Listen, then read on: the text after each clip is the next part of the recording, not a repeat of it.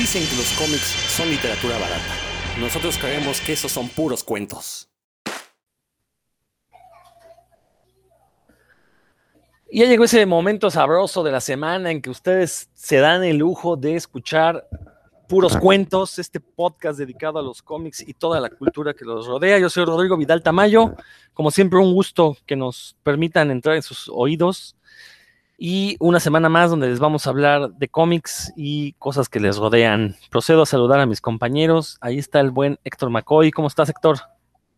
¿Qué tal, Rodrigo? Dan amigos que nos escuchan, pues ya estamos aquí de vuelta para endulzarles su lunes, su martes, su miércoles, el día que nos escuchen. Aquí estamos presentes y pues esperemos entretenerlos un ratito para que se olviden de este loco, loco mundo.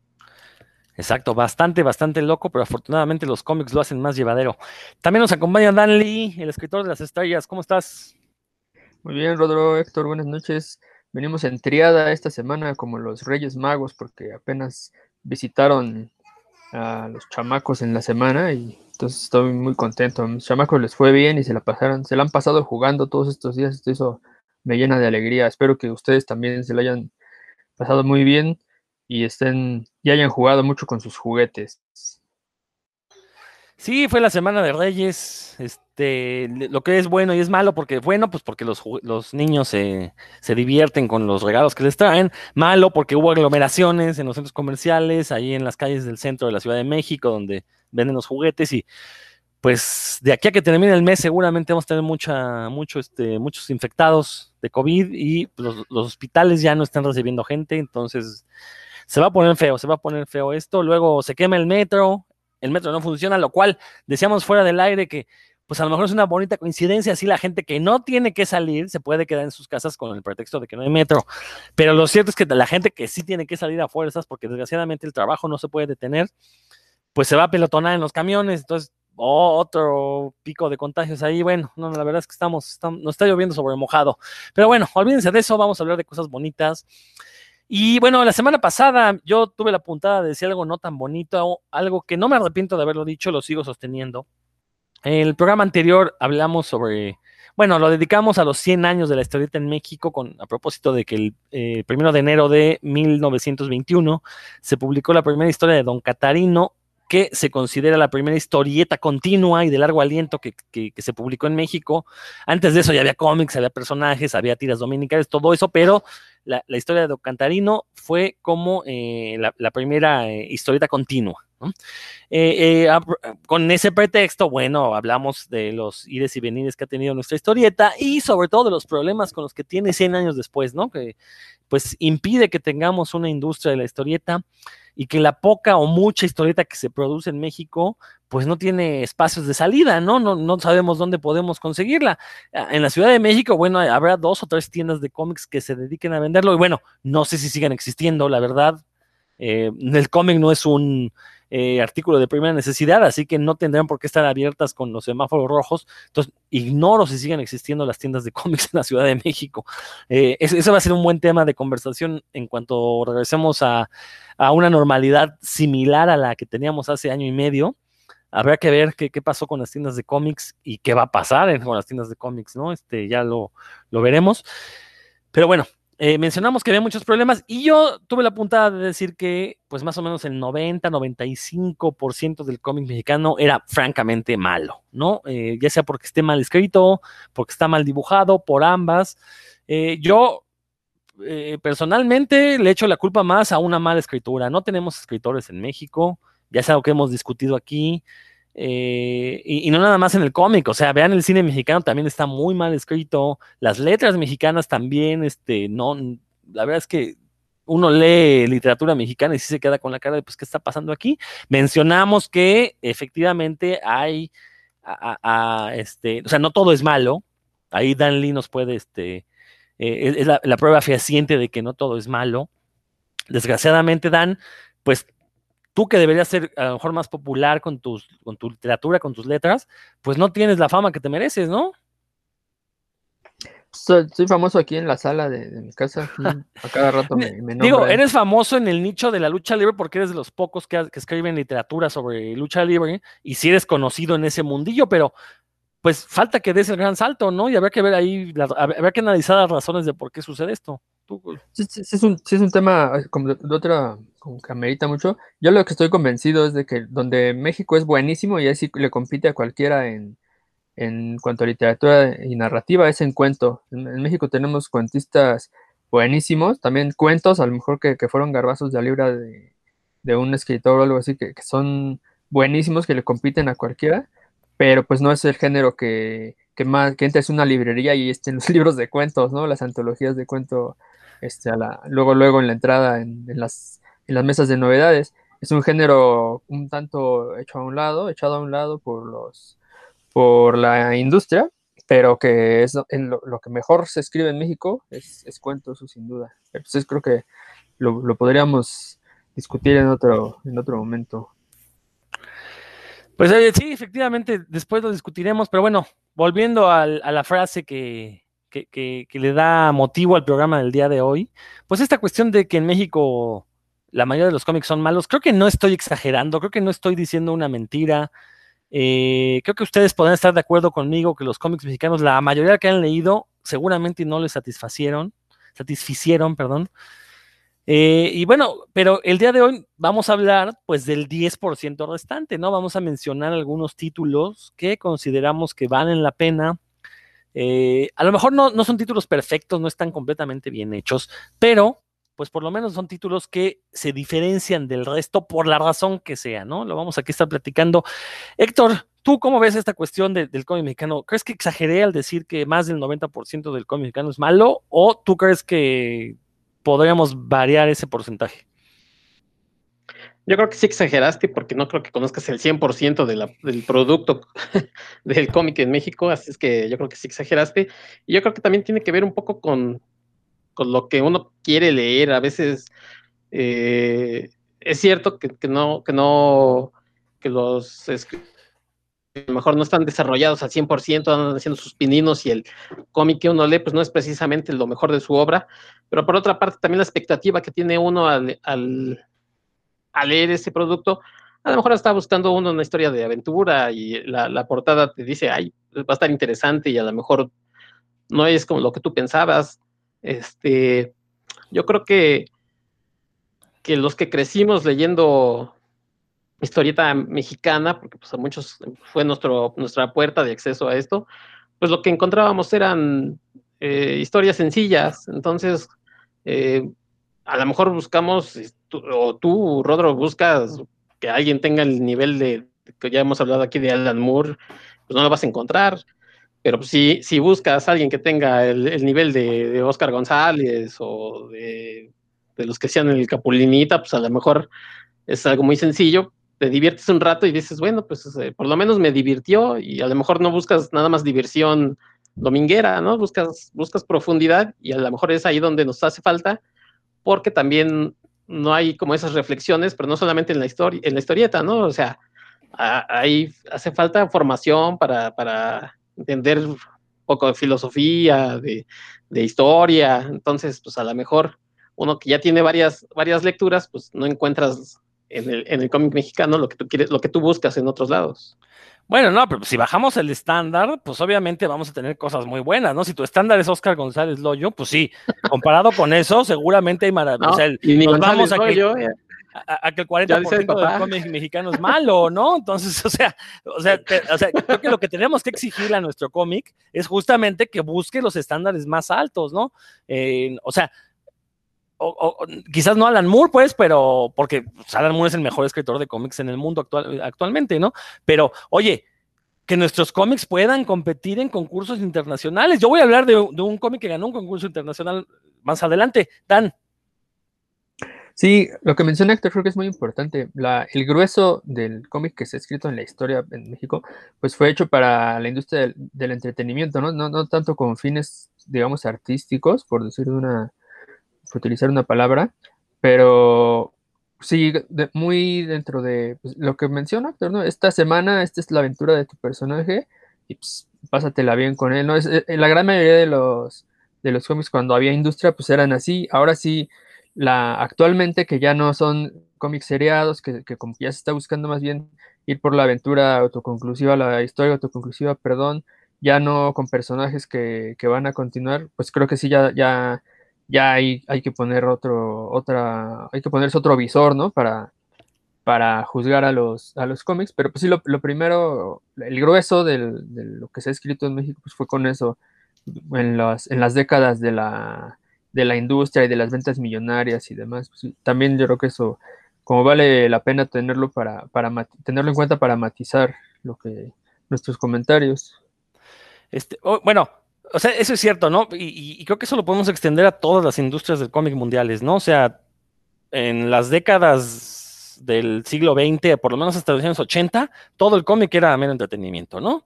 Y, cuando yo me refería a que el 90% del cómic era malo, me refería al cómic más o menos contemporáneo de los 90 para acá, que es los 80 para acá, porque los 80 es cuando ya entra en debacle la industria mexicana y tenemos pues esta, eh, eh, esta supervivencia ¿no? del cómic nacional, como puede, sobrevive. Y, más bien me refería desde ahí. Ahora, Héctor, tú comentabas, sí, efectivamente no conozco el 100% de, de la producción nacional actual, estoy totalmente consciente de ello. Pero hombre, si vas a un evento de cómics, compras una muestra representativa, los lees y de esos el 90% está mal, pues eso te hace pensar que no, no, no creo que los que no conozca vayan a estar mucho mejores, la verdad. Sobre todo porque los que no conozco, he visto este, o, muestras en redes sociales, o he visto el comportamiento de sus creadores y, hombre, ni ganas de leerlo me dan. ¿eh? Entonces también no es necesario, o sea, no es, no es obligatorio conocerlo todo para poder hacer un comentario como el mío. Se puede este, sacar una estadística a partir de, una muestra representativa también, ¿no, Héctor? ¿Sí o no? No, sí, sí, claro. Ahora, la verdad es que hemos tenido este, invitados y hemos puesto ejemplos. La gente de Corteza, que, que la verdad ha hecho cosas bien, o la de la de esta gente de la mm, pinche fortaleza, ¿cómo se llama, Dan? Este, pura, pinche, pinche fortaleza, ¿no? Entonces, este, pues es gente que ahí la lleva, o sea, a lo mejor empezó de, de, poco, porque también esta industria, estamos hablando de que tuvo una herencia de, de, de los 60 de los 70 este, bien fuerte, donde se vendían cientos de miles o millones de ejemplares, y después se murió, o sea, se murió y a lo mejor pues se está levantando y ahí va, ahí la lleva y hay gente que, tendrá que, nuevamente cargar sobre sus hombros pues a los, del futuro y, ni modo, pues mucha gente habla que de que no hay este, una industria en México, pero pues también es que la, chance que, tiene para, levantarse pues está muy complicada, o sea, ya, ya no puede tener de referencia esos cientos de miles de, de ejemplares de, en edición porque ya no se va, nunca va a volver a ser ese México, entonces tiene que empezar, pues, la verdad, de cero, y hay gente muy importante, muy interesante. Sí, y justamente son las personas que vamos a mencionar hoy, que ya muchos de ellos ya los hemos mencionado a lo largo de, de, la existencia de puros cuentos, tanto en la primera época como en esta segunda época. Eh, insisto, ¿no? Si hay cosas bien hechas en México, hay cosas sobresalientes en México, ya las hemos comentado aquí. Está este el, ultrapato de Edgar Delgado, la verdad es que me parece un excelente ejemplo del cómic, del, cómic de superhéroes hecho en México, ¿no? Yo, yo, siempre he sido fan desde que lo conocí en la primera Conque, con el número uno de Ultrapato, la verdad es que no he dejado de ser fan de todo ese universo que Edgar Delgado, que desgraciadamente pues no, no ha sido tan, tan este, profuso como nos gustaría, ¿no? Digo, han sido pues la miniserie original, el renacimiento de hace unos años, seguimos esperando el volumen 2. Este, pero bueno, lo hemos mencionado aquí, hemos hablado de Cristóbal el Brujo también como un cómic que tiene una verdadera identidad mexicana, tanto en el arte como en la escritura, que aparte tiene un valor antropológico por la forma en que fue realizada la investigación para, hacer los guiones. Hemos dado ejemplos de, cómic que de veras este, merece ser leído, al cómic que apoyamos. Eh, y justamente por eso es que en este programa pues vamos a mencionar algunos otros títulos que también consideramos que vale la pena ser leídos eh, quizás no por su gran calidad, pero sí porque tratan de hacer algo diferente al resto del, cómic que se hace en México, ¿no? Pues este, comenzamos contigo, Héctor, ¿de qué nos quieres platicar? Bueno, pues yo más o menos di un ejemplo la semana pasada del trabajo de Alejandra Gámez. Este es un trabajo que a mí me gusta mucho, aunque hay gente que dice que, que se pasa ya de como de de, de, emo, ¿no? De su asunto, siempre como hacia la oscuridad, y pues obviamente me refiero a ti, Rodro, como que no te late. Eso, pero, a mí me, parece criticado eso. pero a mí me parece que su trabajo, que es una chica que además constantemente está creando, y tú puedes ver en sus redes sociales que está creando cosas y que, que de la nada te saca cosas muy interesantes. Quizás este, ella tiene muy definido su estilo, y eso es muy importante. O sea, si, si, si ya tienes un estilo y tienes una forma de hacer las cosas, y vas a sacar de ahí tu 100%, pues adelante, ¿no? O sea, este, a lo mejor necesitamos eh, artistas que, que, se diversifiquen o que hagan cosas diferentes, pero ella lo que hace lo hace muy bien. Entonces, eh, The Mountain with Teeth es una cosa, la verdad, que vale la pena recomendarle a los chavos. Eh, además, su estilo, les digo, no, no es, no es feo, no. Eh, uno ve un, dibujo inmediatamente sabe que es de ella y la verdad es que se ha ido puliendo, creo que ha ido progresando bastante bien. A mí es una cosa que, que la verdad, este, sí tiene sus tonos como medio oscurillos, así como de muy chavo, de a lo mejor de 14 años, una cosa así, pero la verdad es que sí, le, o sea, ella sabe muy bien cuáles son sus, creo que es, cuáles son sus fortalezas y la sabe destacar bastante bien. A mí es una cosa que les digo, este, he tenido chance de apoyar y, cada que, me preguntan de alguien, pues saco ese tema porque me parece que, ella sí es un talento que debería de ser este, observado y que espero que siga evolucionando porque eh, estaría mal que yo dijera, no, pues eh, ya con lo que hizo ya, ya ahí quedó, ¿no? O las cosas, o los tres, cuatro libros que ha, que ha publicado, pues ya, ya logró todo, ¿no? Yo creo que todavía tiene muchas cosas que dar y bueno, pues de ella dependerá qué tan, qué tan alto o qué tan adelante siga su trabajo. Oye, una duda, Héctor. ¿Ella ya publicó alguna novela gráfica, o sea, de largo aliento, no nada más las tiras que recopila con Mountain with? Mm, creo que, tra que trabajó este, en algunas de esas recopilaciones de, de, de Steam, porque hubo un, un... Sí, una historia corta, pero me refiero a si ella no sacó una historia más larga. larga sí. No, no, no. Hasta donde yo sé, a ver, Dan, por ahí tienes el dato. Sí, tiene, hay una novela gráfica que se llama Más allá de las ciudades, que hicieron Ale, Ale y Axur Eneas. Yo no la conozco, la verdad, no, la, no he tenido la oportunidad de leerla, ni de adquirirla, pero sí es una que, que esa novela gráfica está publicada, me parece que por sexto piso, ahorita les busco el dato, y ella, eh, ellos son los autores, Ale y Axur Eneas, aparecen con un crédito igual en, el, en la portada. Sí, fue, fue, fue hecha a cuatro manos, me imagino. A ver, yo, yo sí quiero aclarar algo sobre Alejandra Gámez, porque me levantan muchos faltos, sobre todo Héctor se la pasa ahí este, este, calumniándome, y, y me tengo derecho a réplica y a defenderme. Eh, ah, claro, y de hecho, claro. es, algo, es algo que ya habíamos dicho en este programa, en su primera época, en un programa que hablamos de Alejandra Gámez. Es una estupenda dibujante.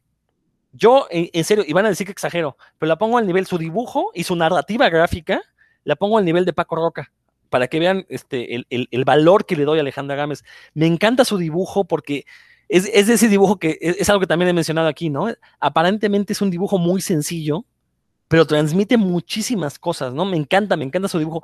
El problema que tengo con sus cómics es ya, es en la cuestión, en la narrativa literaria porque, bueno, pero es algo que también, que sí le he visto que ha, que ha mejorado.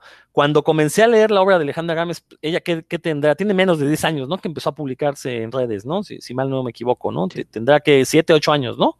Que empezó, o un poquito más. más. Menos, sí. más o menos. Más o menos, me, digamos. Me, me, me, acuerdo que sus historias no las sabía rematar. Como que y, eh, eh, iniciaba muy bien el primer cuadro de la tira, y, de repente se sacaba un final o que se sentía inconcluso, como que no sabía rematarlo, o un final muy abrupto. Y eso es algo que yo siempre le, critiqué. Eh, curiosamente, ahora en la semana me aparecieron algunas tiras en mi muro en, en, Facebook, tiras recientes, y sí, ya vi que ha mejorado muchísimo en ese aspecto. De hecho, yo alguna vez le comenté a ella eh, en algún momento empezó a sacar unas tiras eh, sobre anécdotas que le ocurrieron en la carrera y estudió biología, por eso me cae bien porque pues, es colega. Este, y, y, sacó unas tiras de anécdotas que el personaje era ella. Esas tiras estaban magníficamente escritas, pero era porque la anécdota real era una historia muy bien armada, entonces ella nada más la pasaba al dibujo y le quedaban muy, muy buenas, la verdad. A diferencia de sus tiras fantásticas, donde sucedía esto que como que no sabía embonar. Eh, los primeros cartones con el último, pero en la, cuestión narrativa, no en la cuestión gráfica. La cuestión gráfica está, muy bien. Por ejemplo, esto que les digo que, no me gusta, lo podemos ver mucho en estos, en estas historias que hizo de esta niña cabra, ¿no? Que es la hija de Satanás, que es una cabrita negra, que la verdad empezaban muy bien esas tiras, pero al final ya no tenía ningún sentido. Porque de repente era la niña de, mamá, mamá, en la escuela me molestan. Ah, pues diles que les, les vas a presentar a tu papá. Y ahí se acababa la tira, ¿no? Y luego o sea, y bueno, y que aparte era un chiste recurrente, ¿no? En toda esa serie de tiras era un chiste recurrente y ya, pues al tercero ya te sentías, pues ya cuéntame otra cosa, ¿no? Ese es mi problema con Alejandra Gámez. Insisto, no, la verdad es que dejé de, seguirla en redes por, pues, porque no me gustaba su obra, pero las pocas que he visto recientes veo que ya ha mejorado muchísimo. Entonces, o sea, hay que reconocer, como bien dice Sector, sí ha tenido un crecimiento. Ahora, te preguntaba lo de si ya había hecho alguna cosa un poquito de mayor aliento porque sí me gustaría ver su estilo en una historia mucho más larga. Eh, a ver, habrá que checar esta que hizo con Axur Eneas. Yo, eh, el trabajo conjunto de ellos, el único que conozco es esta historia para la antología de Steampunk, este, Héroes de Vapor, se llamó, si mal no estoy, publicada por ¿Dictadura de Vapor? Dictadura de Vapor, publicada por Fantasías para Noctámbulos. Este, y la verdad es que es una historia muy mala, que ni siquiera es Steampunk. Y ellos confesaron que le entregaron, se, tardaron lo más que pudieron para entregársela al, pues no al editor, bueno, sí, al editor de la antología, para que no les a Abraham Martínez, para que no les pidiera correcciones. Y sinceramente la historia no es de steampunk, ¿no? No debió de haber entrado en esa antología. Entonces, y, la verdad es que eh, se ve que es un trabajo muy hecho a la carrera, en la cuestión literaria y hasta en la cuestión gráfica. El dibujo es bastante horrible, ¿no? Este, entonces, la verdad, si ese es el trabajo que me van a entregar Alejandra Gámez y Axul Eneas en conjunto, sí siento, siento resquemor de leer esta novela un poquito más grande. Habrá que checar porque pues, si se las pagaron, pues seguramente es un trabajo mejor cuidado, ¿no? Entonces no, voy a hablar de ella, pero insisto, creo que Alejandra Gámez sí es de nuestros mejores exponentes. Qué bueno que, la volviste a sacar, Héctor, porque sí es de estas autoras que, que, aparte es relativamente joven. Entonces todavía le queda un largo trecho para seguir madurando su estilo, para seguir mejorando.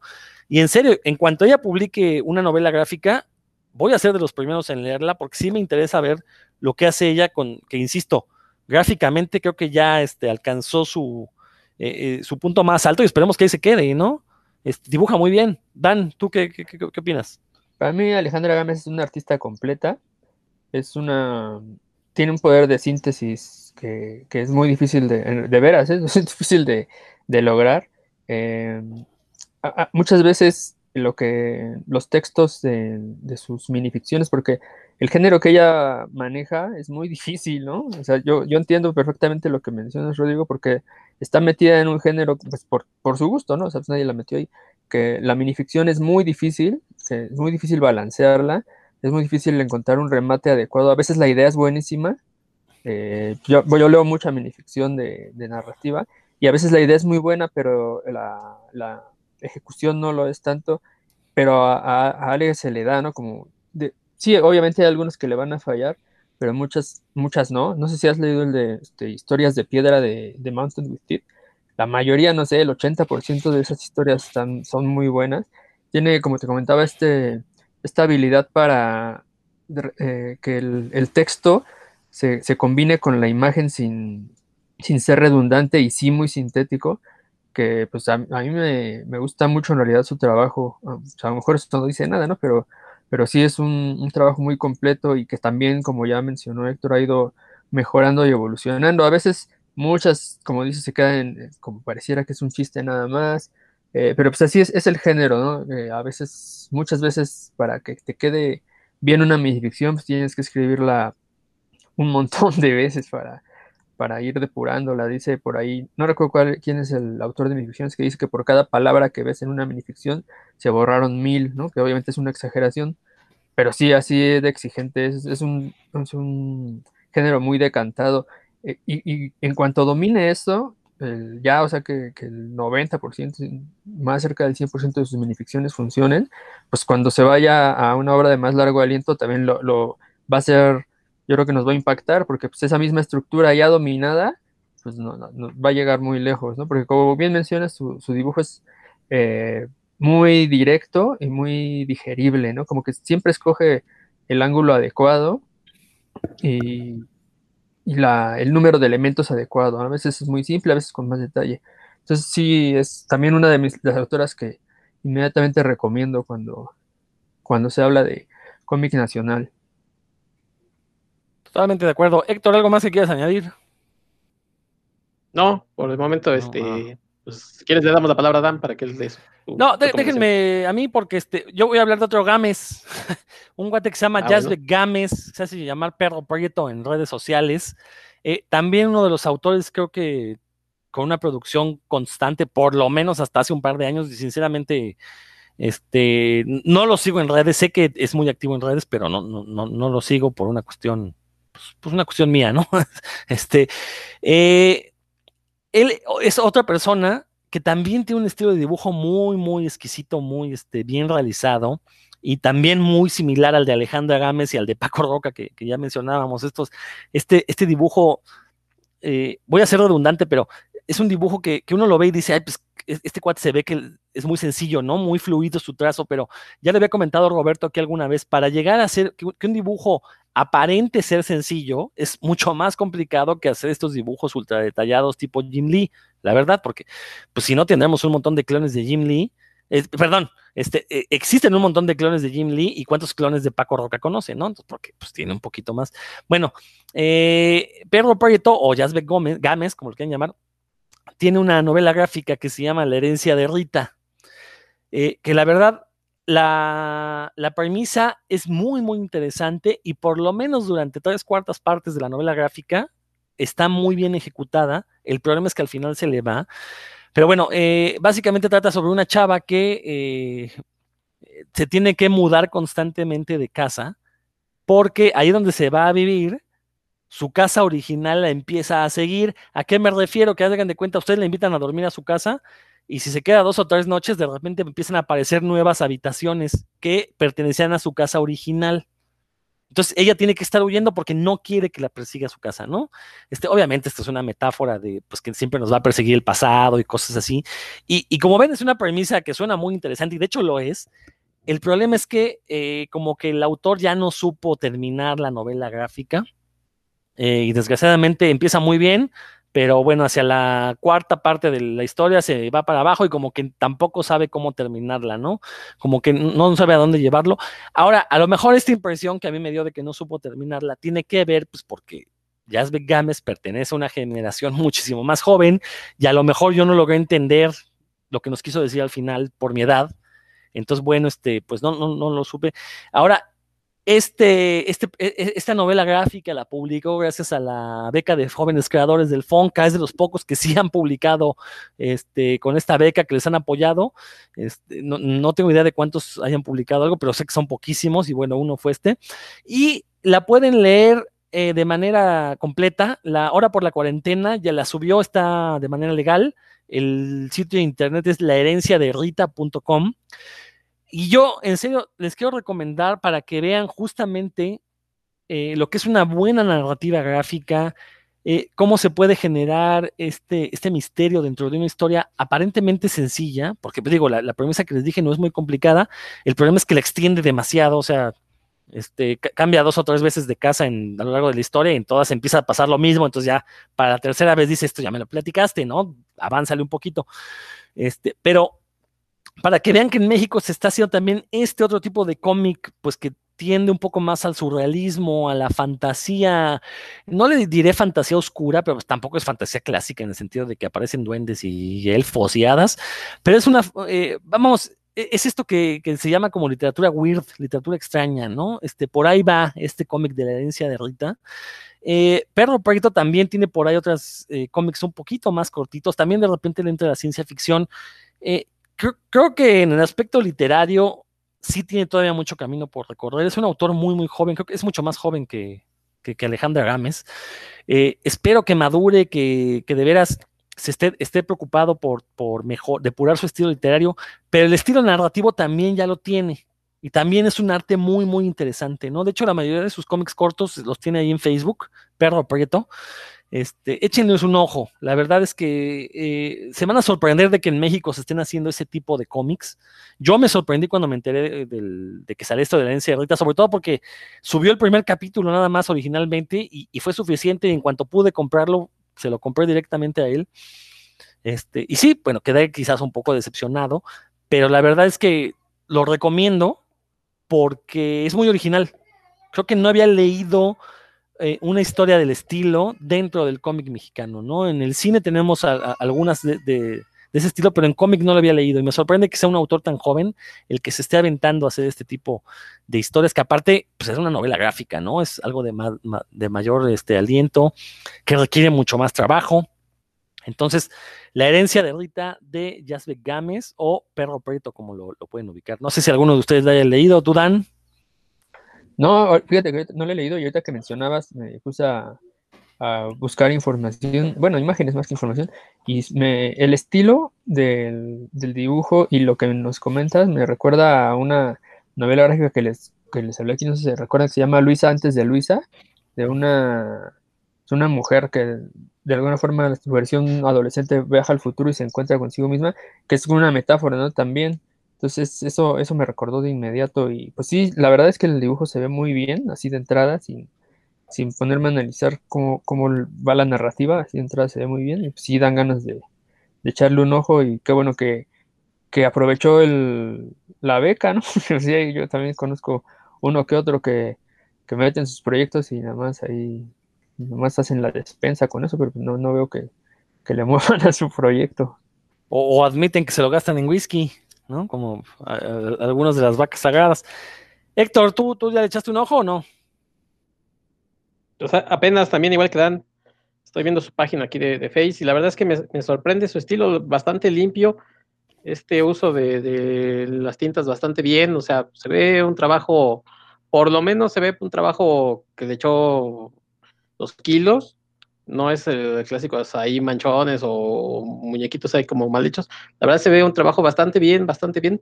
Y sí, sí, me llama lo suficiente la atención como para echarle una, una lectura y a lo mejor ya cuando regrese este Roberto, que a él le gustan también estas cosas, pues quizás comentarlo.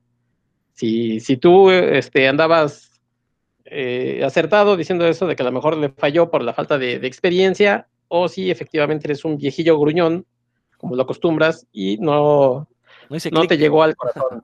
no hice clic con la chaviza. Entonces, la herencia de Rita de Jasbeck Gámez o Perro Preto, eh, eh, si se meten al Facebook de Perro Preto, ahí tienen más cómics publicados, ¿no? Entonces, para que le echen un ojo. La verdad es que también, insisto, es algo que también ya hemos mencionado en este programa.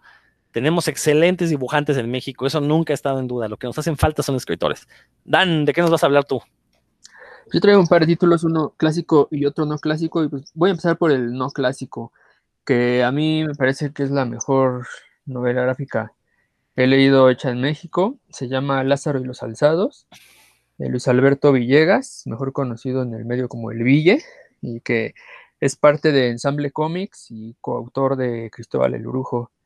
Eh, bueno, él también tuvo una beca con la que sí terminó su novela gráfica, la publicó en 2018 está en un solo tomo. Aquí, bueno, como ya saben, no estoy en, cerca de mi biblioteca, pero es un tomo grande, de, buen tamaño y también pues, de bastantes páginas, en el que la historia, bueno, primero voy a hablar un poquito como del estilo que utiliza este Luis Alberto Ville, el Ville. Bueno, es mi cuate, ¿no? Le puedo decir el Ville sin, quedar mal.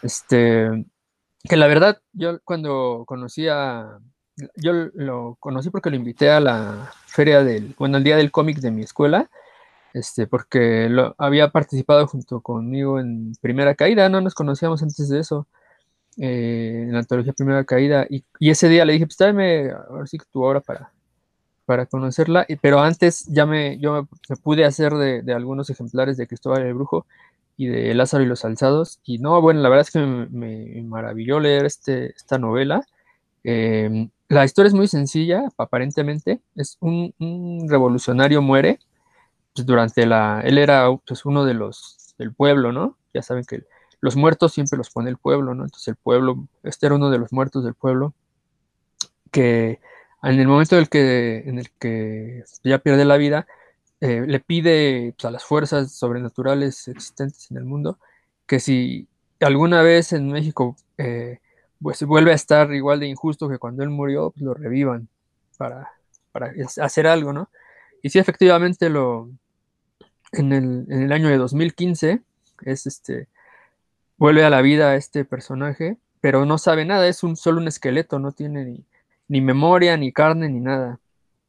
Y poco a poco se lo tiene que ir ganando. Aparece ahí un ente sobrenatural que le dice que para, pues, para recuperar su memoria y sus músculos y, y demás, este, tiene que ir haciendo como algunas viajes por la, por la historia de México. Y eso es básicamente como que esa es la idea, la idea Lázaro, lo que pues, obviamente quiere, conforme va sabiendo más de sí mismo, eh, quiere recuperar su memoria por completo y al mismo tiempo, por medio de este personaje que lo va acompañando, ese, pues nos, eh, el Ville nos lleva por una historia de la ignominia, ¿no? Por una historia de la violencia en México a partir de, de los, de las, pues sí, de 1920 más o menos, hasta 2015.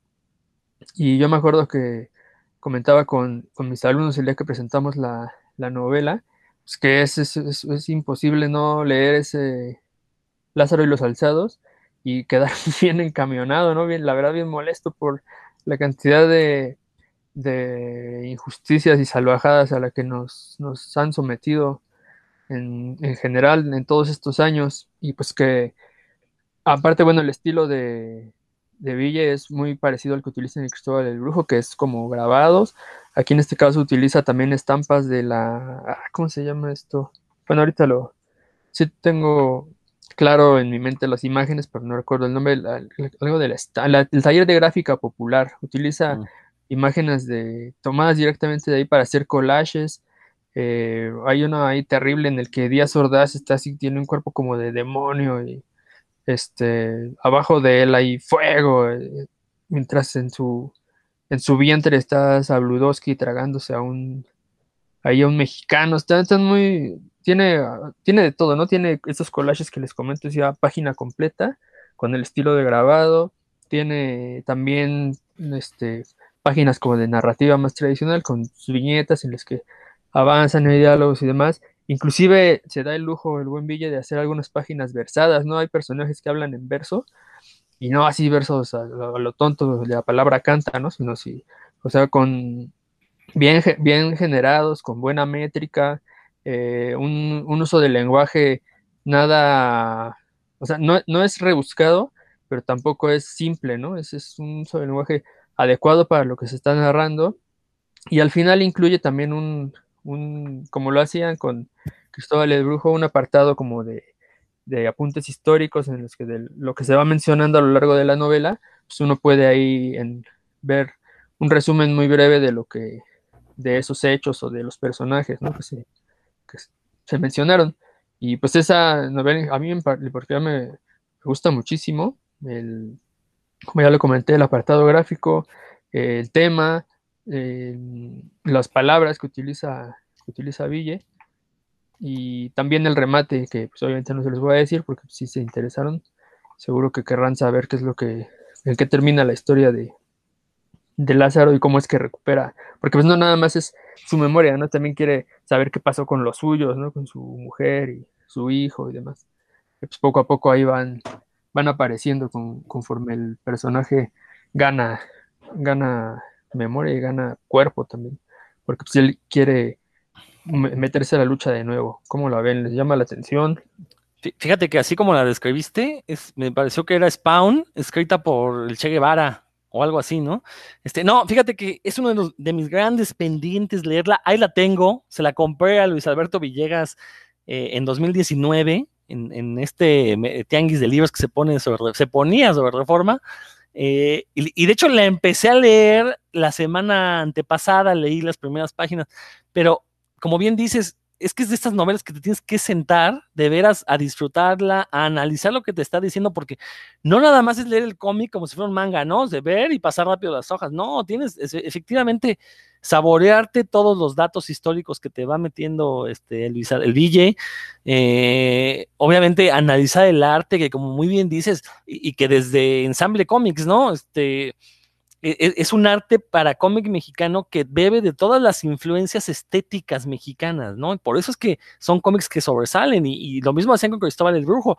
Lo que mencionas al final de meter estos apuntes, estas notas, bueno, es porque también eh, desde ensamble, pues Villegas y, todos los demás que conformaban ensamble cómics, sí se preocupaban por eh, tener una intención didáctica de que sus cómics eh, le enseñaran algo, o sea, además de entretener, te dejaran una nueva información, ¿no? Entonces, eso es algo muy encomiable y eso es algo que nadie más está haciendo en México, ¿no? Creo que ahorita solo Villegas, y si acaso tal vez Augusto Mora, eh, con sus este, crónicas periodísticas que está haciendo de manera de cómic, creo que son las únicas personas que como que sí quieren que sus cómics eh, te dejen algo más que, el simple placer de haberlos leído, ¿no?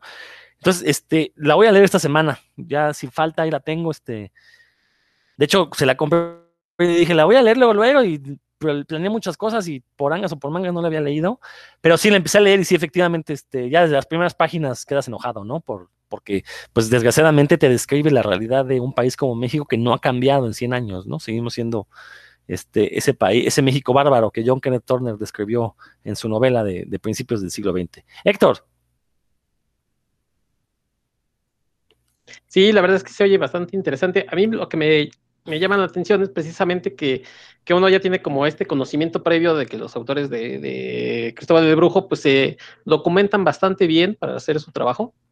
Entonces, pues habla de que no son como chavos que van a hablar de la nada, ¿no? O sea, gente que, que, van a tener una historia que, que, a lo mejor se van a sacar como de la manga, un hecho tan como tan cotidiano, tan real. Entonces, eso da cierta confianza de acercarse al producto y decir, bueno, ya leí aquella, aquellas historias que ellos hicieron, pues vamos a acercarnos a esta. Qué buena recomendación, Dan. Pues sí, ya está anotada para, para checarla. Y, eh, y, bueno, creo que sí hay que reconocerle, ¿no? Villegas, Villegas, todos los demás, este, la, demás gente que conformaba Ensamble Comics, eh, son, tienen una carrera universitaria y lo demuestran en su obra, ¿no? Y, la verdad, esto que dices, Dan, de que consideras que es la mejor novela gráfica hecha en México, eh, no te lo voy a tomar como exageración porque creo que ya deberíamos tener en México una novela, una mucho mejor novela gráfica que eh, Operación Bolívar, ¿no? Que es la que todo el mundo te va a decir que es la mejor operación, que fue hecha en los 90. Creo que ya, o sea, 30 años después, oye, ya llegó el momento en que tengamos cosas mejores, ¿no? Entonces, te voy a tomar la palabra, Dan, la voy a leer con esos ojos y estoy seguro que la voy a disfrutar muchísimo porque todo, todo el trabajo que le he leído al Ville, la verdad es que es de, gran calidad y, sí, efectivamente, es una persona que se preocupa mucho por entregar un, producto terminado, ¿no? Y tienen muchísimo, mucho, muchísimo oficio comiquero. Héctor, ¿qué otro, nos vas a hablar de algún otro título? Este, pues, rápidamente, este fue un, esta fue una chica que ganó el Premio Nacional de Novela Gráfica del 2019, se llama Paulina Márquez. Yo, este, pues ahí la gente de, de un saludo, pues hablaron con ella y me llamó mucho la atención. Tuve chance de echarle un ojillo ya hace algunos este, meses. Y es una historia sobre unos niños eh, en un pequeño pueblo.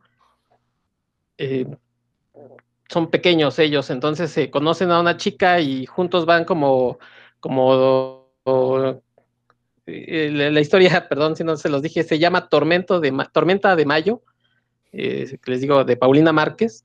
Y esta historia, pues, son unos niños, es una historia muy, a lo mejor muy sencilla, ¿no? No tiene como muchos rebusques, es una historia un poco creada por estos niños y uno va conociéndolos. Al principio como que se van eh, contando una historia que uno como que no sabe por dónde se le está entrando, pero la verdad es que es una historia bastante sencilla, pero bonita.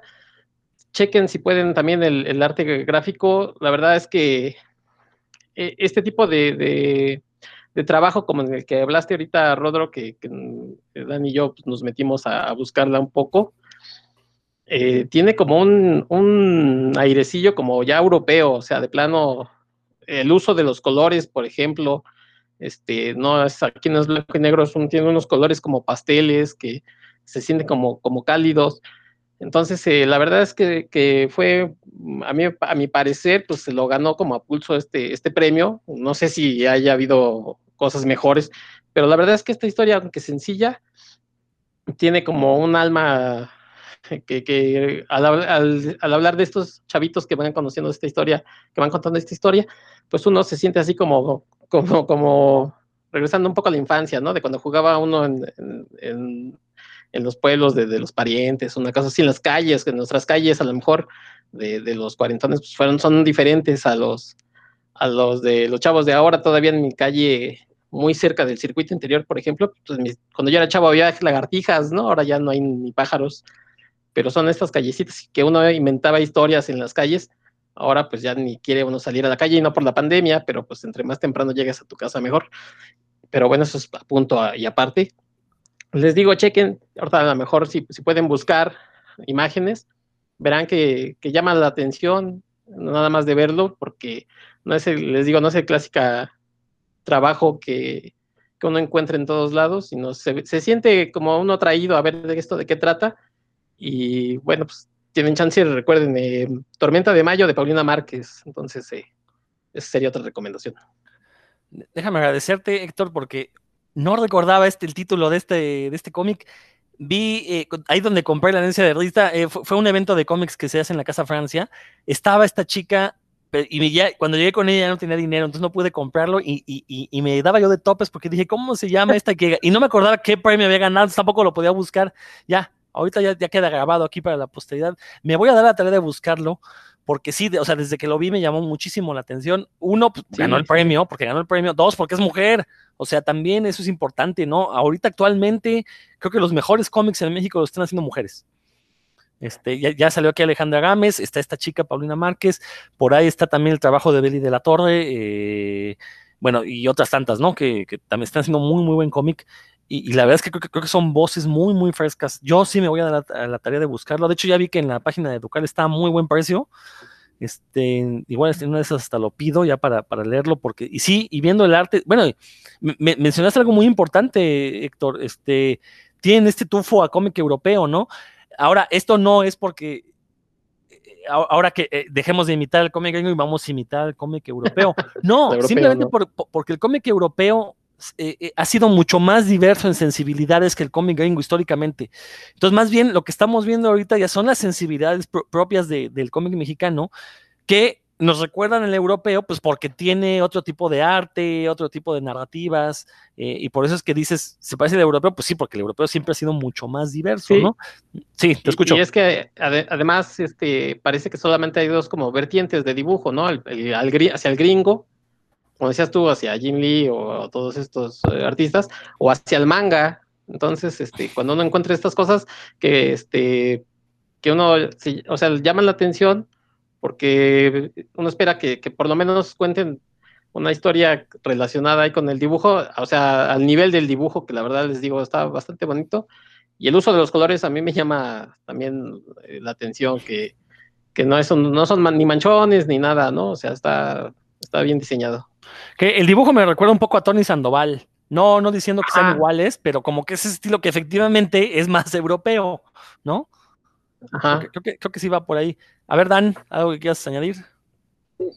Como un paréntesis aquí. Bueno, primero mencionar que en la página de Tierra Adentro, ahorita que también yo me puse a buscar, está un adelanto de bastantes páginas de la novela, dado que ganó el premio nacional, pues, ah, eh, y fue publicado por el Fondo Tierra Adentro. Hay un adelanto ahí de bastantes páginas, supongo que es el arranque, la primera parte, para que le echen un ojo y se convenza, ¿no? De, de lo que se está comentando ahorita, que concuerdo por completo con lo que ha mencionado. no, no lo he leído, pero sí tiene esa idea. Y como paréntesis, pues creo que el, modelo europeo es el que nos conviene este, copiar a los creadores del país, porque es un, modelo que no está tan casado con, con, primero con los superhéroes, para empezar, y, y para continuar, pues con, con, esa idea de estar publicando cada semana o cada mes, ¿no? Sino ese, ese modelo en muchos sentidos creo que es el más, más conveniente y ya, ya son muchos los autores que le están tirando para allá y la verdad sí dan, nada más hay que echarle un ojo a las primeras cinco páginas para que se abra el apetito de, leer esto de Tormenta de Mayo, de veras que sí hay que buscarle y aparte los libros de Tierra Adentro por lo general son baratos. Oye, por copiar el modelo europeo te refieres a, copiar esta, eh, o sea, publicar estos álbumes, estas novelas gráficas en lugar de números mensuales, ¿no? Ah, sí. Eh, Héctor. Sí, sí, sí, sí, sí, este, tiene razón, Dan. que a veces que, ya lo platicamos ya en otros programas, que este modelito de, de, la grapa que a lo mejor no sabemos si va a continuar, y ya lo has dicho tú, Rodro, pues mejor esta idea de que a lo mejor me voy a tardar más, pero crear un tomo este, autoconclusivo, ¿no? Toda una historia, que bueno, pues a lo mejor lo único que, que, nos pueda doler ahí será el precio, porque sabemos que no van a ser grandes tirajes, pero estas historias eh, se van haciendo de nombre y se van haciendo, o sea, van, llamando la atención, nos van haciendo querer adquirir estas obras y entre más gente las compre, pues obviamente el tiraje va a ser mayor y el precio va a ser menor, en fin, ¿no? Pero sí tiene la razón, Dan, eh, hay que voltear hacia qué tipo de cosas se hacen allá para también tratar de hacerlas nosotros. Totalmente, totalmente de acuerdo. Eh, y bueno, y si no tenemos más comentarios sobre esta obra, que también tengo que buscar la, la de ya, porque sí, este, me interesa muchísimo. Eh, yo voy a proceder a hablar de otro cómic que también ganó un premio, pero en este caso este lo ganó en España. O sea, curiosamente tenemos ya una novela gráfica mexicana que ganó un concurso de cómic en España. Este, ahorita les doy el dato correcto de, cuál fue el concurso que ganó. La novela se llama Nuestros derechos serán justicia. El autor es Octavio Jiménez. Y eh, pues es una obra donde se narra un poco cómo surgen las autodefensas en el estado de Guerrero, no las de Michoacán. Bueno, no, no, no las autodefensas, pero la, policía comunitaria en el estado de Guerrero, ¿no? Es una novela que obviamente habla del narco, habla de estos problemas que están asolando nuestro país, pero eh, se da la tarea de explicar, es una obra que se convierte en una obra de divulgación porque eh, le explica al lector, bueno, qué llevó al estado de Guerrero a fundar estas policías comunitarias, qué, son, cómo funcionan, y, básicamente pues, te abre un panorama de lo que es la autodefensa en estos estados que no solo están asolados por el narco, o sea, también son de los estados más pobres del país, Guerrero, Michoacán y Chiapas, pues son estos estados donde la pobreza es, es la normalidad, ¿no? Nos guste o no, es la normalidad. Eh, estoy buscando el dato del. Ah, eh, ganó el premio de novela gráfica en Valencia. Eh, entonces, también en el apartado gráfico está, no, es impecable. Insisto, el cómic mexicano por, por, dibujantes no, no, no sufre. Octavio Jiménez, la verdad, tiene también muy buena mano. También es un dibujo muy, muy sencillo. Aquí lo que él le hizo, tiene una tinta como color ay, no sé qué color llamarle, no sé si es rosado o, es un café muy, muy claro. Eh, pero bueno, con esta tinta, pues él logra generar este, matices este, y, sobre todo te, te, hace sentir como el clima del estado de Guerrero donde te narra la historia, ¿no?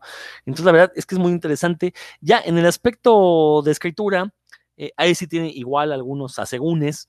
Eh, en algunas partes peca de ser demasiado didáctica, como que sí te está dando una clase, ah, es que las policías comunitarias son esto, ¿no? Y bla, bla, bla.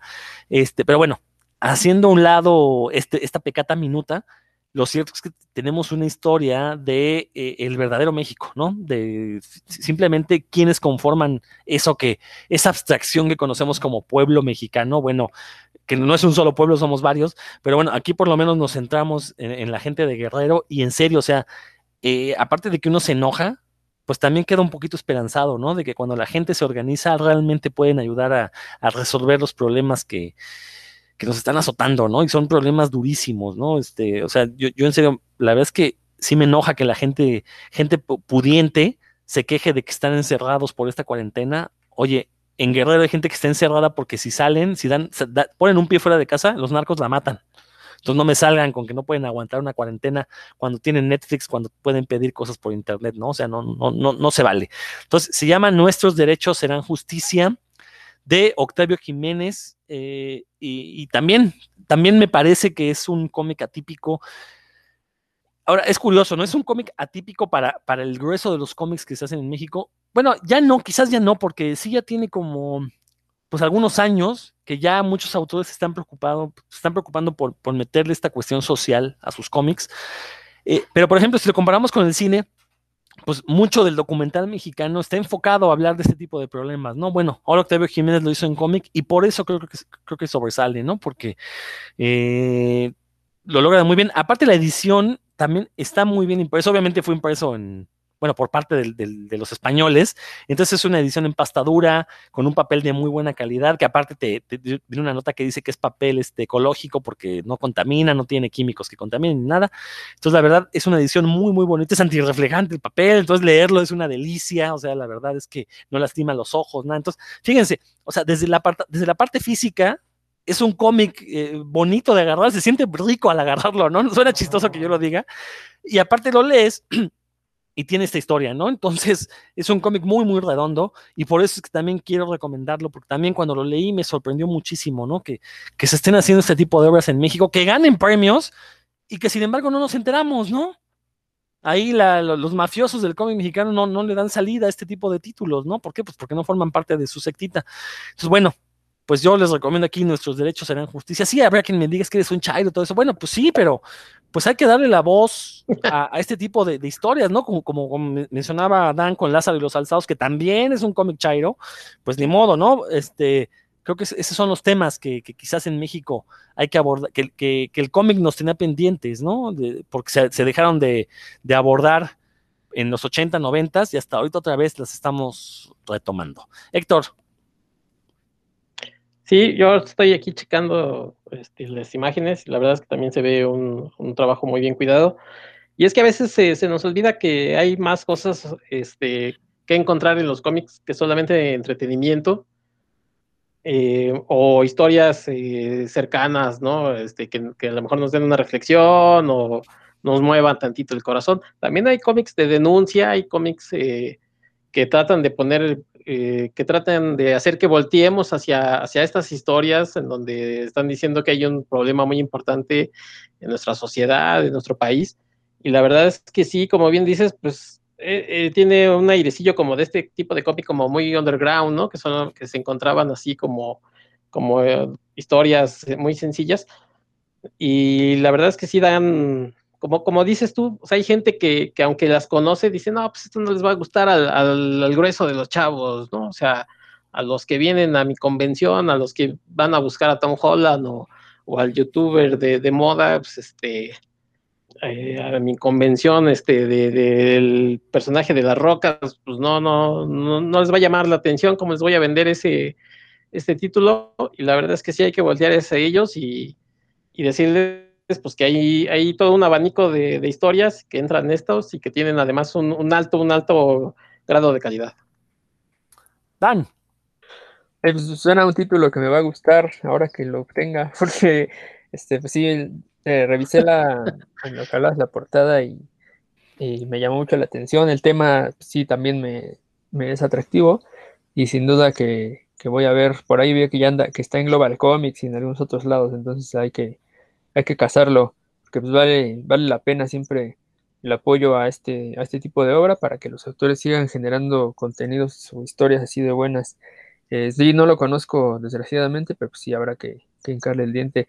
Y por otro lado, mi buen Héctor, ahora que mencionaste la, la convención del, del, personaje de los cuatro fantásticos, eh, pues fíjate que lo que sé de ahí, lo que me han dicho los mismos autores es que les va muy bien, ¿eh? los del Artists Alley, que les va muy bien en cuanto a ventas, o sea que pues, tal vez si se presentara ahí el autor con unos ejemplares ahí que ya saben que les hace el sketch y demás, no le iría mal, ¿eh?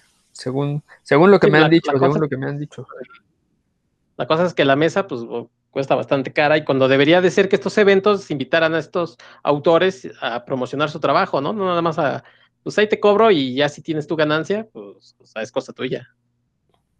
Sí, pues bueno, como fuera la Conja y la Mesip, ¿no? Yo recuerdo que ahí, por ejemplo, el Ultrapato, ¿no? ¿Cómo lo, presentaron ahí? Si, no sé si estuvieron ahí. Pues, ahí fue que lo conocimos un montón de gente, ¿no? En la, en la presentación y salimos corriendo a la mesa a, conseguirlo. Se les acabaron, tuvieron que llevar ejemplares para los otros días. O sea, es, como bien dices, Héctor, esas, esas son oportunidades que ya no, ya no las hay, ¿no? A lo mejor en la otra convención que fue en Querétaro y jamás fui, a lo mejor ahí sí lo subo, no, no tengo la menor idea.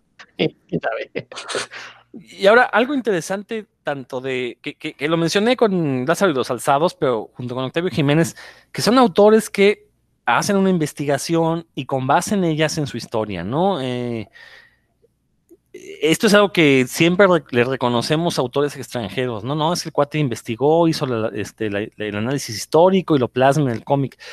Y que en México es muy raro encontrarlo, ¿no? Entonces, por eso es que de repente sobresalen las obras de Luis Alberto Villegas, la obra de Octavio Jiménez, por eso sobresalen también, porque por eso, por eso son cómics, cómics atípicos, porque tienen un trabajo periodístico detrás, ¿no? Muy, muy, muy fuerte. Y bueno, afortunadamente el cómic pues lo refleja y, vamos, se siente este trabajo, ¿no? Eh, espero que otros autores retomaran esto. No necesariamente estoy pidiendo que otros autores le entren al cómic de crónica periodística, pero sí, o sea, aunque escribas ficciones o minificciones, debe de haber un trabajo de investigación detrás para que tu historia se sienta mucho más verosímil y, y tengas también más herramientas para contar historias un poquito más complejas, sin que esto necesariamente se traduzca en mayor, una mayor cantidad de elementos dentro de la historia, ¿no? Entonces, bueno, tú, tú, como escritor, Dan, debes saberlo, ¿no? O sea, el, el, que investigues mucho no quiere decir que vas a meter todo, de zambutirlo todo en una historia, ¿no? Pero en la enriquece al fin y al cabo, ¿no? Y, y se, se, ve la, la, correlación directa con lo que mencionabas al principio, ¿no? En la pobreza de, de algunos trabajos de guion. Ya en este caso, yo no conozco el de Octavio, pero pues el de Lázaro y los Alzados, pues no, no, no, no hay pobreza ahí, no hay, hay riqueza. Y pues por lo, se ve reflejado en que el, nivel del guion, también bueno, hablando con Villa, porque cuando yo estaba en, algunos trabajos le he pedido como asesoría, porque me gusta mucho su trabajo, y sí me dice, no, pues es que lo primero que es trabajar es el guion, ¿no? Y entonces él, él, sí, él sí se pone a trabajar en su guion antes de, de meterse a dibujar, entonces pues eso se nota también en la, en la calidad del trabajo, del producto final. Héctor, ¿ibas a comentar algo?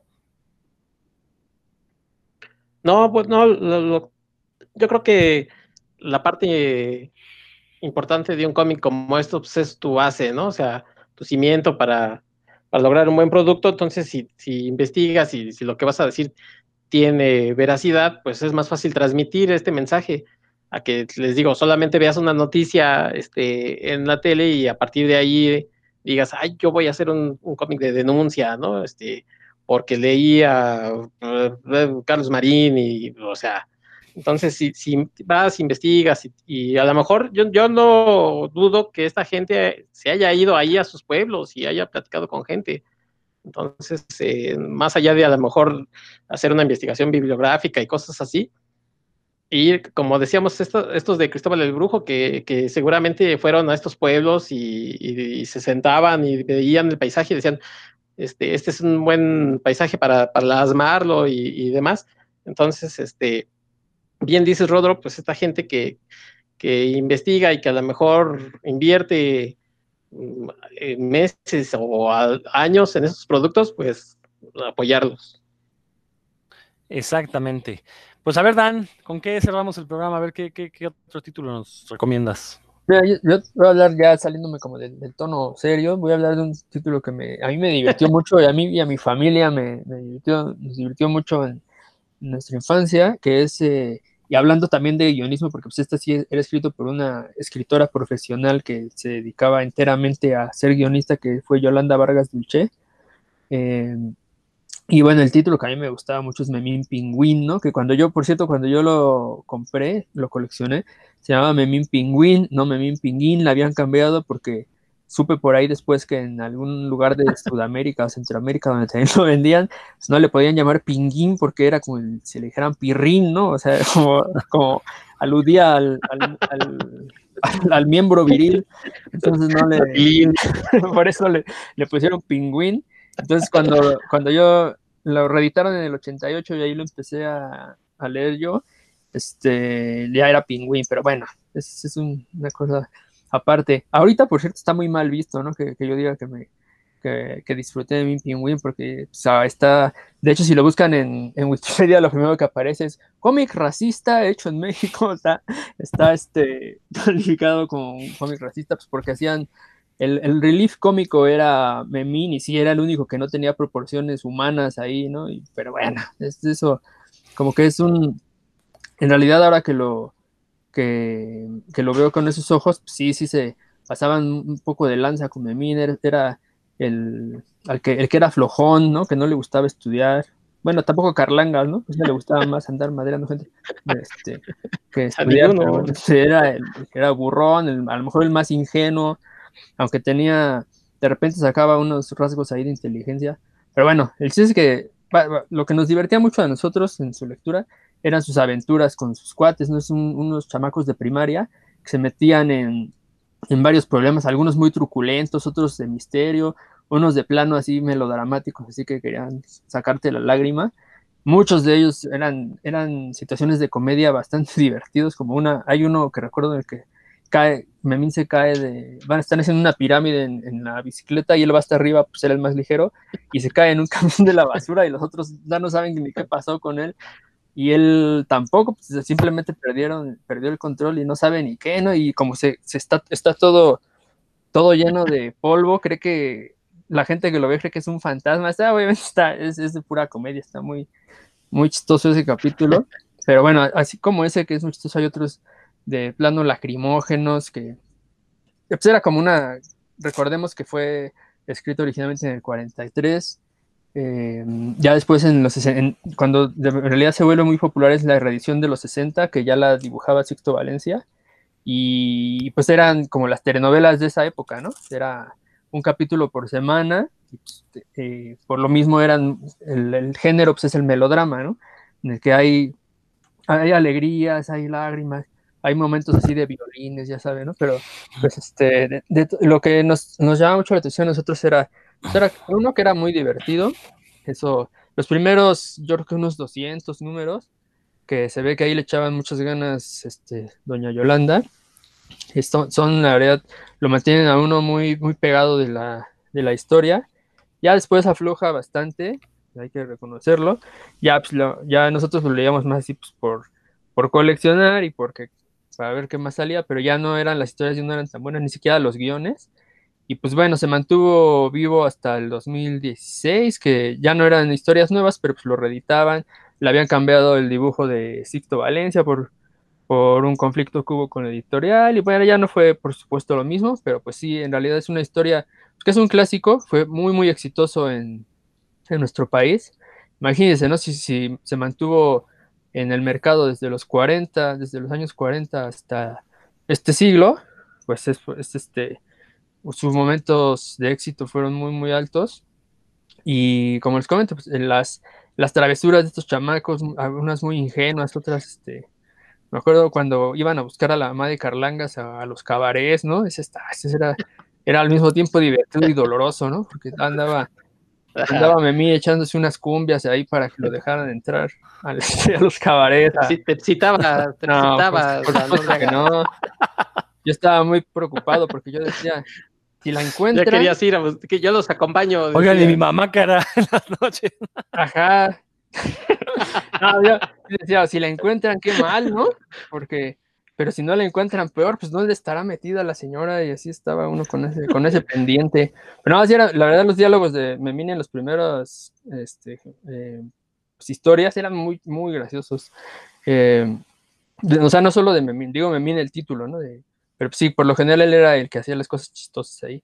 Y ahora que, que, que, me puse a pensar en que pues, sí, a lo mejor sí se pasaban de lanza con Memín, porque su cuerpo no era tan, tan humano y luego era medio bruto, pero bueno, de alguna forma también era el, que le ponía el carisma y a las aventuras de un negrito chistoso, le decían, así lo promovía, como las aventuras de un negrito simpático, una cosa así. También y su mamá, no digamos, ¿no? Otro, otro estereotipo ahí que, bueno, violento. Pero era muy divertido, no, lo niego. Fíjate que con las controversias que hubo hace unos años, en, porque en Estados Unidos empezó esto, ¿no? De que lo veían como, que, que efectivamente pues, sí es un cómic lleno de estereotipos y, aunque digas, es que así era en la época, bueno, pues sí, así era en la época y estaba mal, pues, ¿no? O sea, y, o sea, dilo con todas las palabras, a mí lo dibujan como chango, ¿no? Parece un chango, tienen las patas, este, eh, como curvas, este, este más cortas. sí, nada más le falta ir a cuatro, ¿no? Habla mal, la mamá igual, la mamá es la tía Yemaima, ¿no? Básicamente, también habla mal, este, Memín no, no es que sea flojo, o sea, no solo es flojo, también es, es tonto, ¿no? O sea, sí, efectivamente, el negro es el que tiene todos los problemas, ¿no? Es feo, tonto y flojo, ¿no? Este, y pobre, ¿no? Para acabarla de amolar. Entonces, este, y, y, y, no, no, no hay atisbos de que salga de esa pobreza porque es negro, porque sus tres amigos de alguna u otra forma pueden salir de la pobreza, ¿no? Carlos resulta que es hijo de una prostituta, pero su papá es rico.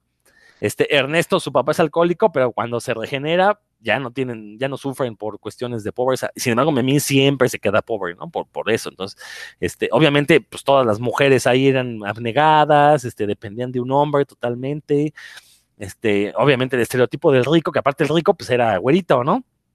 Entonces, este, y la mamá pues no trabajaba, el que trabajaba el papá, cosas así, ¿no? Entonces, o sea, sí estaba llena de estereotipos, eh, era un melodrama este, lacrimógeno totalmente, pero sí, todos la leímos de niños, este, eh, digo, afortunadamente, pues bueno, ahorita ya no se publica, pero pues como bien dices, ¿no? Desde que surge Bien Pinguín hasta, pues por lo menos la primera década de este siglo, ininterrumpidamente se estuvo publicando, bueno, no ininterrumpidamente porque hubo ahí una pausa entre los 70 y 80, pero sí fue constante su publicación, ¿no? Eso habla del éxito que tuvo.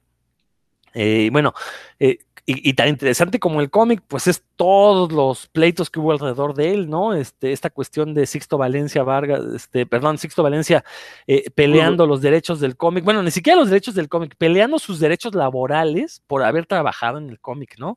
Y que terminó en que él eh, fue, se, se hizo con los derechos de la imagen. Por eso fue que le cambiaron el dibujante, ¿no? Este, lo cual pues, fue un trago muy amargo para, para la editorial, para Editorial Beat, porque pues es un dibujo icónico en la historieta mexicana, ¿no? El Memín Pinguín de Sixto Valencia, eh, totalmente icónico, y que bueno, pues este, el nuevo dibujo, pues la verdad es que ya no tenía nada, nada que hacer, ¿no? Y creo que también Memín Pinguín o Pingüín, yo también lo conocí como Pingüín, este, eh, es uno de los grandes ausentes en el cine mexicano, ¿no? Nadie se ha aventado a hacer una película de Memín Pinguín. Y bueno, ahorita creo que ya sería de muy mal gusto hacerla tal cual. Tendría que hacerse ahí una versión, pues, este, eh, actualizada, una versión, este, por ejemplo, a mí no me molestaría que le hicieran en el tono de la serie de Riverdale, así una serie más, este, más madura, más, este, con intriga, con misterio, con este. Lo hubieran hecho con los de Carrusel, hubiera estado bien sido que Cirilo fuera Memín. O sí, sí había, no, había material para hacerlo, ¿no? Pero bueno, pues sí, es un histórico de la historieta mexicana. Yo, sinceramente, yo no la recomendaría. Ahora ya la veo con estos ojos de ahora, digo, ya no la recomendaría, pero es innegable, ¿no? El, papel de Memín Pinguín en, en el cómic mexicano, ¿no? Héctor, ¿tú qué opinas? Sí, a mí me tocó leerla en este, en este brinco que hicieron. Antes el Memín se publicaba en sepia, ¿no? Pues cafecito, más o menos para la gente, chavo, los chavos, espero que nos escuchen. O sea, el sepia este, se publicaba. Y entonces me tocó este, este brinco del sepia al color y la, la, reedición, digamos, a empezar del número uno. Yo de ahí lo leí, igual que Dan, pues me ha de haber leído unos 200 números, o sea, en la casa no, no, no fallaba el memín. Y la verdad es que este tipo de obras, como el arte es tiempo, es hijo de su tiempo y de su circunstancia, ¿no? A lo mejor dentro de 10 años vamos a hablar de, este cómic que, del que hablaste, Rodro, de nuestros, eh, este, ¿qué? Como nuestro... Nuestros derechos será justicia. Ajá, nuestros derechos, nuestros derechos serán justicia. O sea, y a lo mejor esperemos que ya sea una cosa, una rareza, ¿no? Que digamos, ay, ¿a poco eso pasaba? Entonces, el memín, pues sí, eso pasaba en esos tiempos y pasaban más cosas. Eh, era muy común encontrarse, por ejemplo, en las películas del cine mexicano, pues estas, como decías, como bien dices, estas madres abnegadas, ¿no? Que, que, se, que tenían que callarse y tenían que agacharse y, decirle al hijo, no desafíes a tu padre. Entonces el Memín, pues es, es, un reflejo de lo que pasaba en esos años cuando fue creado. Y, y ese estereotipo y esos, esos gustos pues duraron mucho tiempo, tanto que nos alcanzó a nosotros y pues, nos divertía ver a este negrito, que bien dices, pues hoy a, no ser que como curiosidad le, recomendarías a lo mejor a alguien decirle, pues sí, léete los 10 primeros números como eso, como curiosidad, pero no como, como una obra actual o que tenga una relevancia actual, pues no, sinceramente ya creo que, creo que nadie en sus cinco sentidos podría decir que el Memín es una obra que, que esté vigente, ¿no? Sí, no, para nada, no se lee ahorita como ves las películas de Pedro Infante y todo esto, ¿no? Que eh, efectivamente todos esos estereotipos no nada más era porque reflejaban la realidad, que yo no creo que la reflejan al 100%, pero también era una forma de, adoctrinamiento, ¿no? De mantener estos estereotipos porque es lo que se esperaba de, diferentes segmentos y participantes de la sociedad, ¿no? Entonces, este, pero digo, ahorita ya tenemos más herramientas para analizarlo, ¿no? Entonces, se vale disfrutarlos, se vale conocerlos, lo que no se vale es repetirlos, ¿no? Y copiarlos, intentar copiarlos y, seguir haciendo cómics de ese estilo, ¿no? Entonces, eso creo que ya, sí, ya, ya debemos superarlo, ¿no? Dan. Dimos un paso ya. Pues ya me quedo con esa idea del Riverdale, ¿eh? Ahí le voy a, le voy a echar cráneo a esa idea. O sea, ahí se puede, eh, haz tu, versión alterna que se llame este... Hay un Cobra Kai que así que los, los escritores están haciendo unos ñoñazos de Karate Kid, así de, de Lorra, Ernestillo, y, Ernestillo y Memín contra Carlangas y Ricardo. Y Ricardo. No, todos contra Ricardo, para que sea así. Está bien.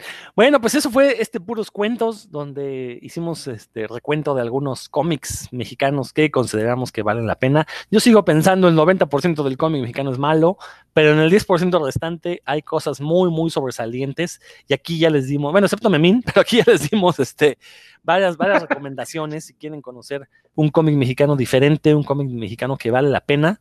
Aquí ya les dimos varios títulos, ¿no? Dan, si gustas despedirte. Sí, como no pues con mucho, mucho gusto por haber estado aquí, por eh, seguir en, con puros cuentos en lo que va del año después de, estas fechas y especialmente del Día de Reyes, que sigue siendo uno de mis favoritos porque pues ahí los chamaquitos se divierten mucho y espero que ustedes también se hayan divertido y que nos sigan escuchando en los siguientes puros cuentos que, que esperemos sean muchos y pues nos vemos pronto. Saludos. Excelente, Dan Héctor pues amigos de puros cuentos, yo estoy seguro que en el cine, en el cine, en el cómic mexicano como en el cómic mundial, pues hay, hay una historia para ustedes que los está esperando por, por descubrir, porque les guste. Estoy seguro que hay historias de todo tipo. Y bueno, pues esperar que esto siga creciendo. Hay gente con mucho talento que seguramente no, no esperará una oportunidad, sino que ellos eh, se harán lugar a codazos o como sea Así es que, bueno, pues a ver qué nos depara el futuro aquí en el cómic mexicano. Y bueno, pues es un gusto que nos hayan escuchado y que nos acompañen la próxima semana. Hasta entonces. Yo fui Rodrigo Vidal Tamayo, nos escuchamos próximamente. Esto fue Puros Cuentos.